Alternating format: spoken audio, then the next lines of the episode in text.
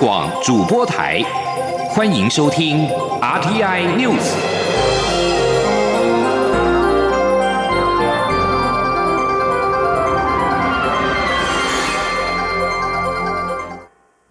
各位好，我是主播王玉伟，欢迎收听这节央广主播台提供给您的 RTI News 新闻。首先带您关注。美国国务院日前限令中国驻休斯顿总领事馆在七十二小时之内关闭。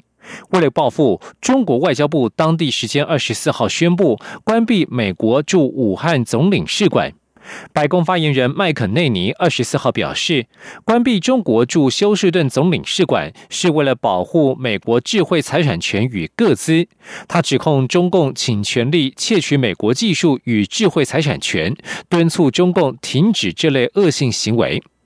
在稍早的电话简报上，美国国务院高阶官员指出，北京享有自由与美国社会接触的权利，却也滥用这样的自由与开放，关闭中国驻休斯顿总领事馆，充分证明了美国认真对待此事。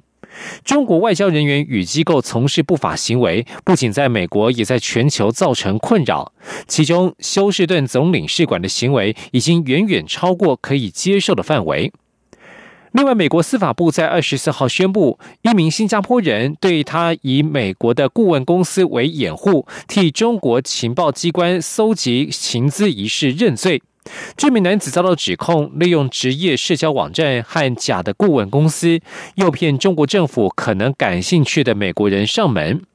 另外，藏匿在中国驻旧金山领事馆以回避美方通缉的一名中国研究员，现在已经遭到美方扣押。这名研究员在申请美国签证时，谎称从未在中国解放军服役。六月二十六号遭到签证诈欺起诉。继续关注的是台美关系。美国国务卿蓬佩奥二十四号在演说当中阐述美中关系的转变，并且鼓励各国改变对中国的观点，采取行动。蓬佩奥在提到台湾时表示，数家企业先前更改对台湾的标注，都是为了避免激怒北京。他在发表演说时重申挺台的立场。我外交部二十四号对于美国政府展现对我国的一贯坚定支持表达诚挚感谢，并且呼吁各界正视中国渗透与扩张不当影响力的威胁，共同捍卫民主制度以及以规则为基础的国际秩序。前天记者王兆坤的采访报道。美国国务卿蓬佩奥发表对中政策演说，其中还重申美国对台湾等区域伙伴的支持，并再次肯定台湾的民主发展。外交部除感谢美国政府不断公开为我仗义直言外，也呼吁各界正视中国渗透与扩张不当影响力的威胁。外交部发言人欧江安说：“无论中国采取何种的手段，在国际间打压台湾，我国政府绝对不会撤退。我们将在既有的友好的基础之上，持续的与美国以及理念相近的国家携手合作，并且善尽我们的国际社会成员的责任，来共同捍卫民主制度以及以规则为基础的国际社会。”蓬佩奥表示，各国应改变对中共的看法，并采取相应行动。美国各部会已展开反制措施，例如美国国防部加强在南海及台海的航行自由任务；国务院关闭中国驻休斯顿总领事馆，因为该馆实为中国间谍及窃取智慧财产的中枢。蓬佩奥还提到，美国将筹组民主新阵线，率领自由世界共同应对中国的挑战。中央广播电台记者王兆坤台北采访报道。另外，美国联邦参议院通过二零二一会计年度国防授权法案。外交部发言人欧江安二十四号回应表示，外交部感谢美国国会近年持续在年度国防授权法案当中积极推动深化台美军事安全合作与交流。外交部指出，二零二一会计年度国防授权法案，其中纳入了多项有我的内容，包括重申台湾关系法以及六项保证，支持对台军售以及与台湾进行实战训练及军演。该法案另以国会意见要求美国国防部应派遣医疗船停靠台湾港口，以延续双方防疫领域的合作，并要求美国应贯彻执行亚洲再保证倡议法，常态性授予台湾防御性武器。继续关注的是两岸焦点。台湾与香港关系近日紧张，传出我驻港人员因为拒签一中切结书而无法获得签证延期，必须离开香港。香港方面也证实了，因为台湾不批准居留签证，两名驻台人员已经返回香港。对此，行政院长苏贞昌二十四号表示，要求签署一中切结书已经违背当初的做法，基于国家尊严，互利互惠。政府必须有对应的措施。前天记者王维挺的采访报道。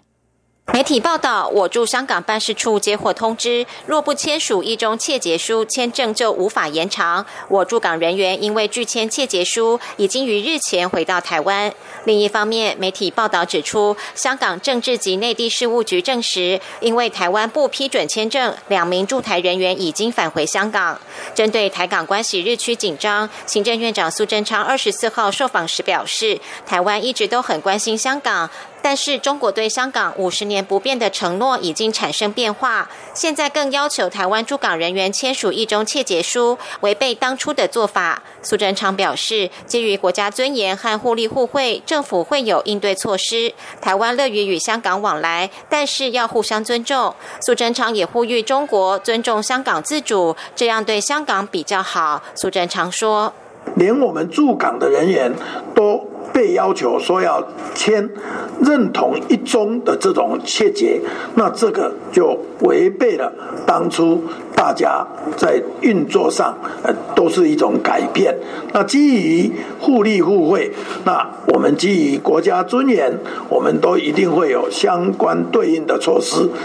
二十三号晚间传出台湾西南外海防空识别区出现攻击，苏贞昌表示，北京正受到武汉肺炎影响，同时连日暴雨也在中国各地造成灾情，此时此刻还派出军机干扰区域稳定。苏奎表示，台湾是主权独立的国家，一定会保护国人安全和国家主权，也希望中国全心全意照顾人民，不要对区域和平稳定造成困扰。台湾也会和理念相近的国家一起维护区域和平。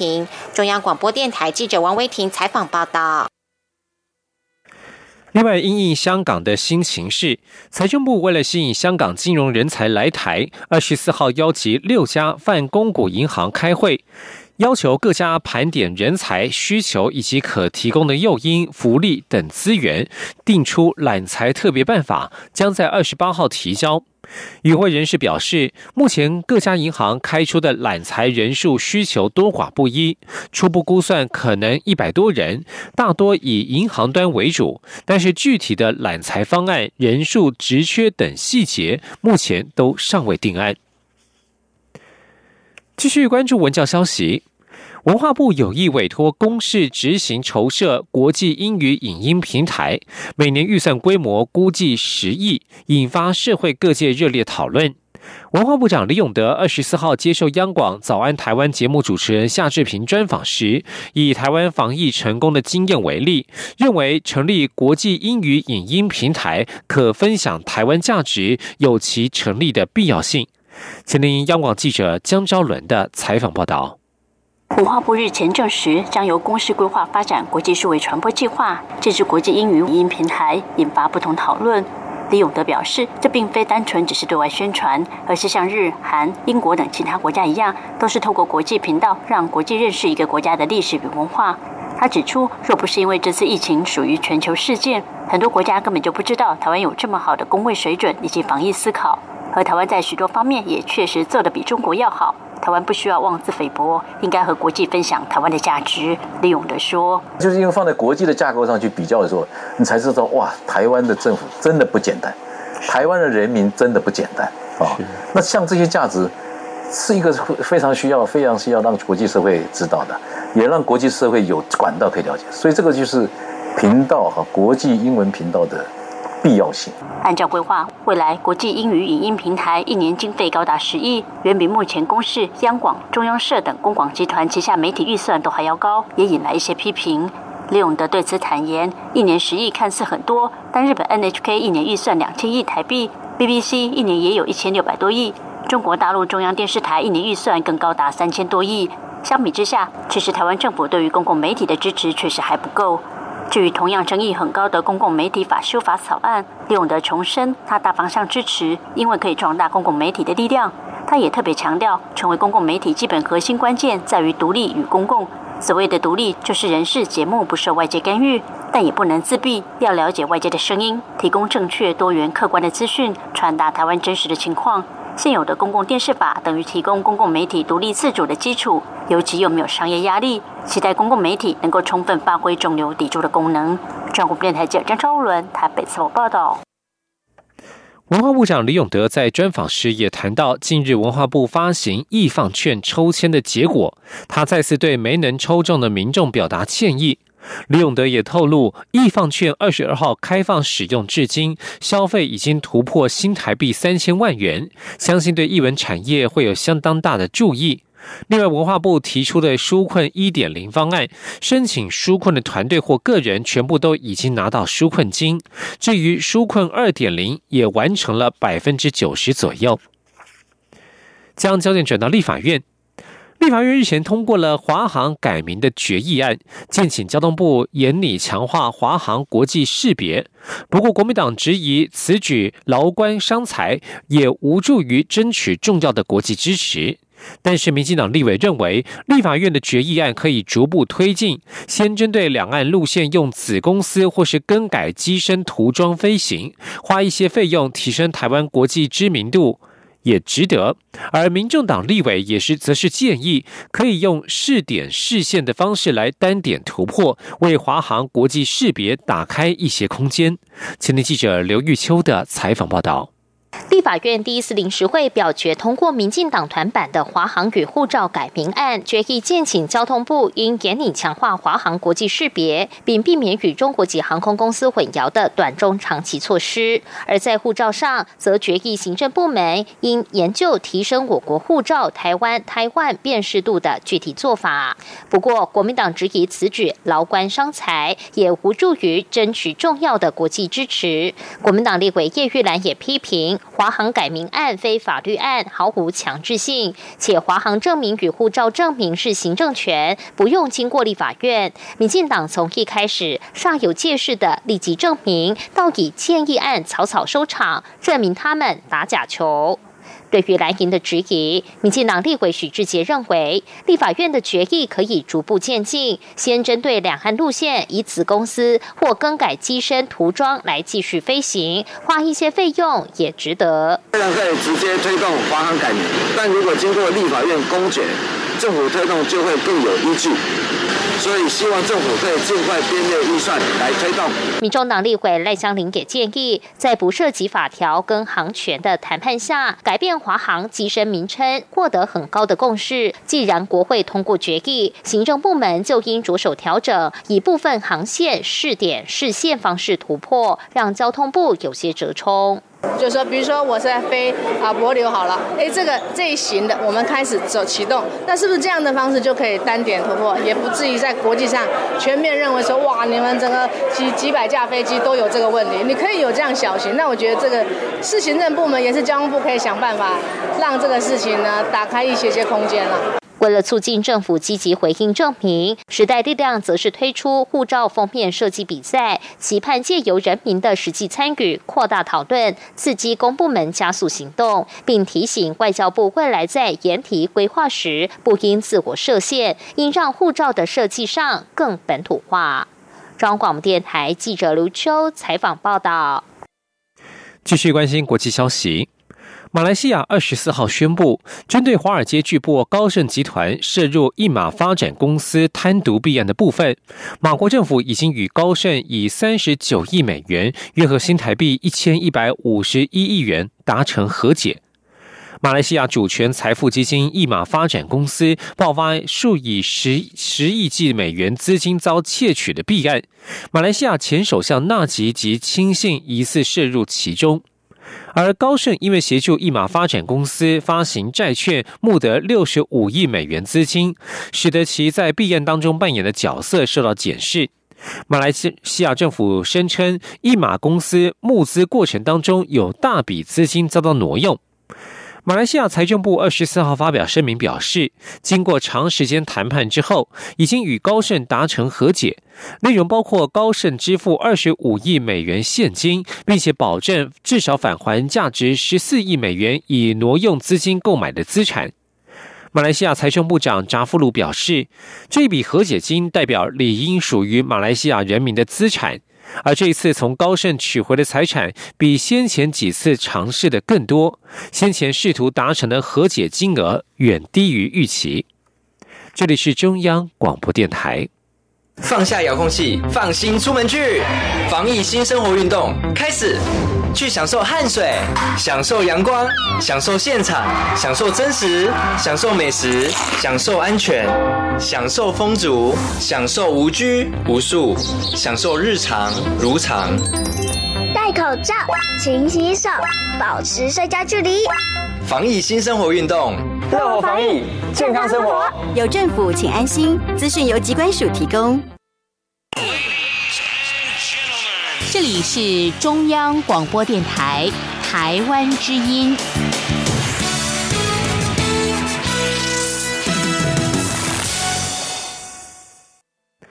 各位好，我是主播王玉伟，现在时间是上午的六点四十六分，欢迎继续继续收听新闻。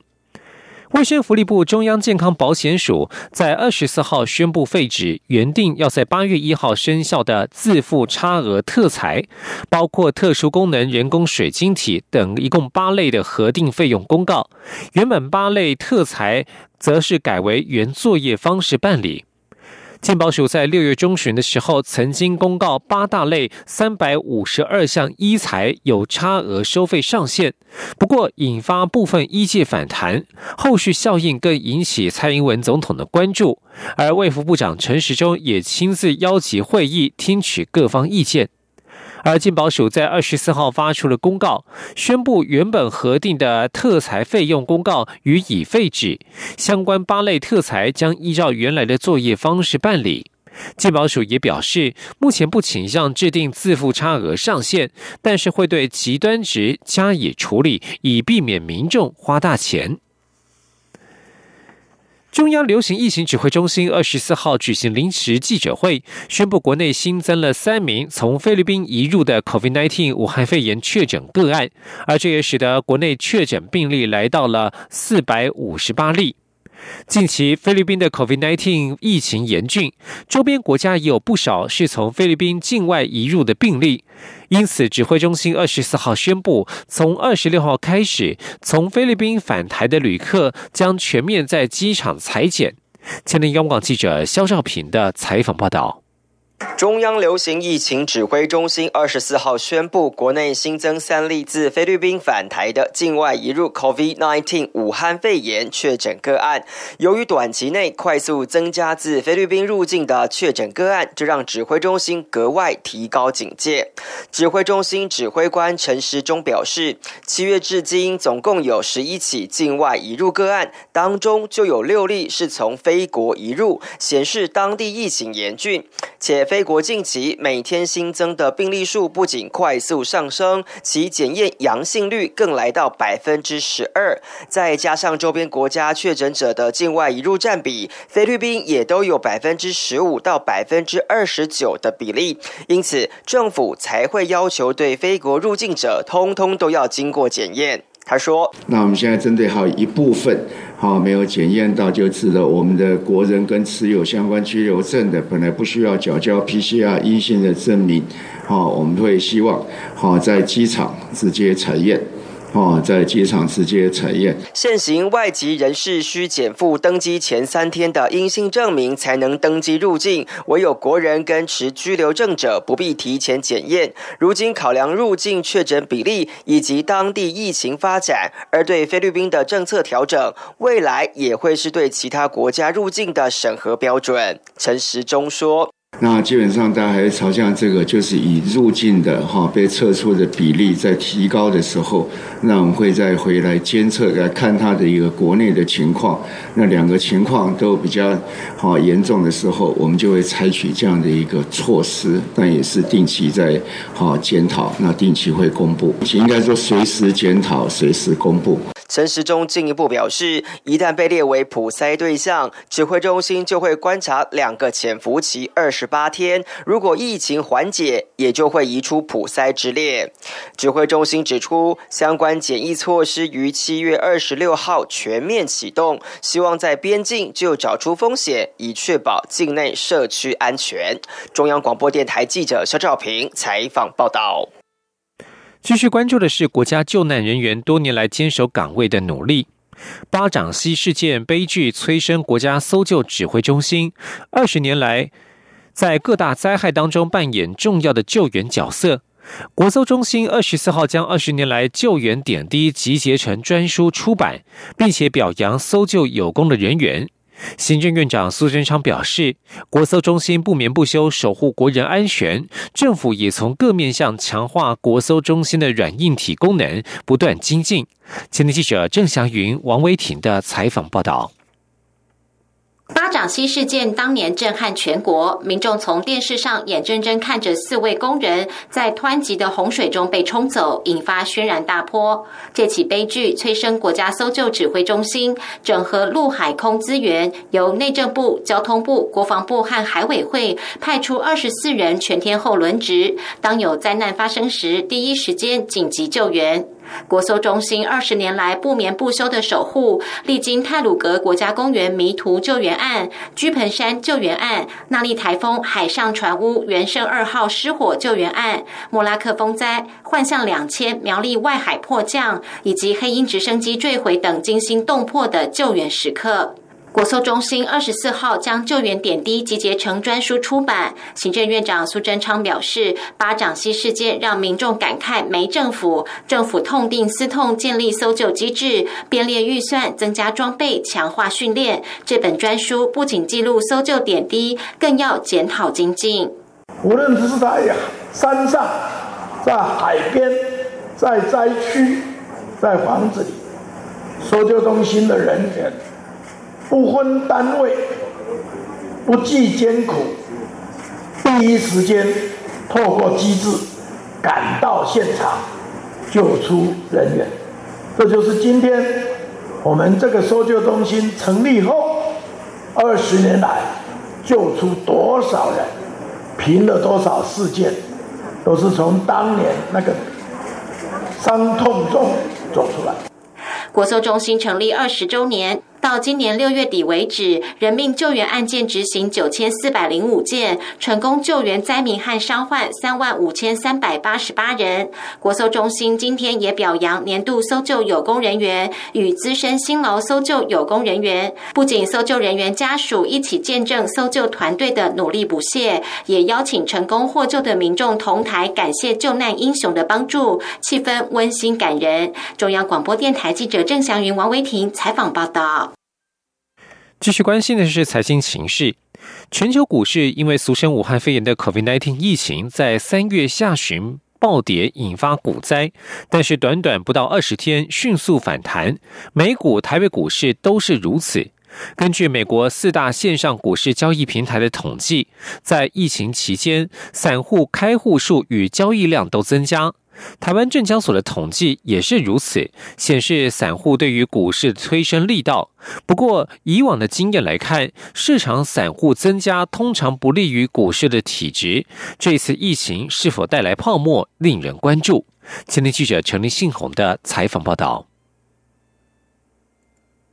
疫情使得全球股市在三月面临熊市，但却在短短不到二十天迅速反弹。根据美国四大网络券商嘉信、TD Ameritrade、eTrade。Robinhood 的统计，新开户数大增百分之一百七十，显示年轻人趁着这波股灾进场。另外，线上券商的交易手续费降至零，也助于引爆这波散户炒股热，推升美股从低点反弹。不仅美股，台北股市也是如此。根据台湾证券交易所的统计，去年台湾证券市场新开户数共六十二万四千多人，但今年一到六月新开户数已经达到。到五十五万六千多人，直逼去年全年的开户数。除了新开户数大增，实际交易户数也从一月的一百七十三万户增加至六月的两百二十万户，成长超过百分之二十七。且自然人在第二季占集中市场成交比重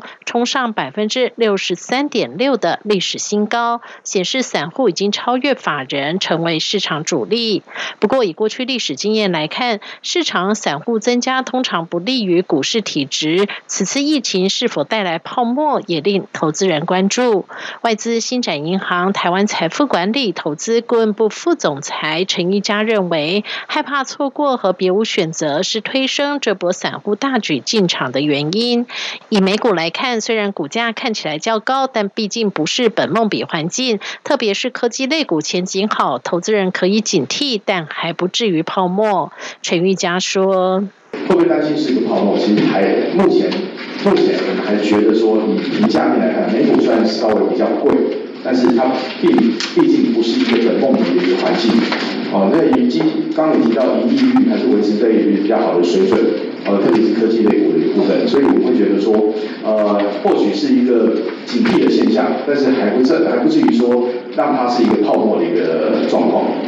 另外，瑞士银行也认为四大原因将支撑下半年全球股市继续获得支撑，包括政策制定者倾向采取对经济破坏较小的措施来延缓疫情传播，以及先前疫情封锁期间消费者可供支出的资金增加，都有望进一步支撑经济复苏。另外，美国大选前的政治环境渴望促进经济增长，且美国联准会的表态让市场预期未来数年不会调升利率。长期而言，股票投资将无可替代。中央广播电台记者陈林信宏报道。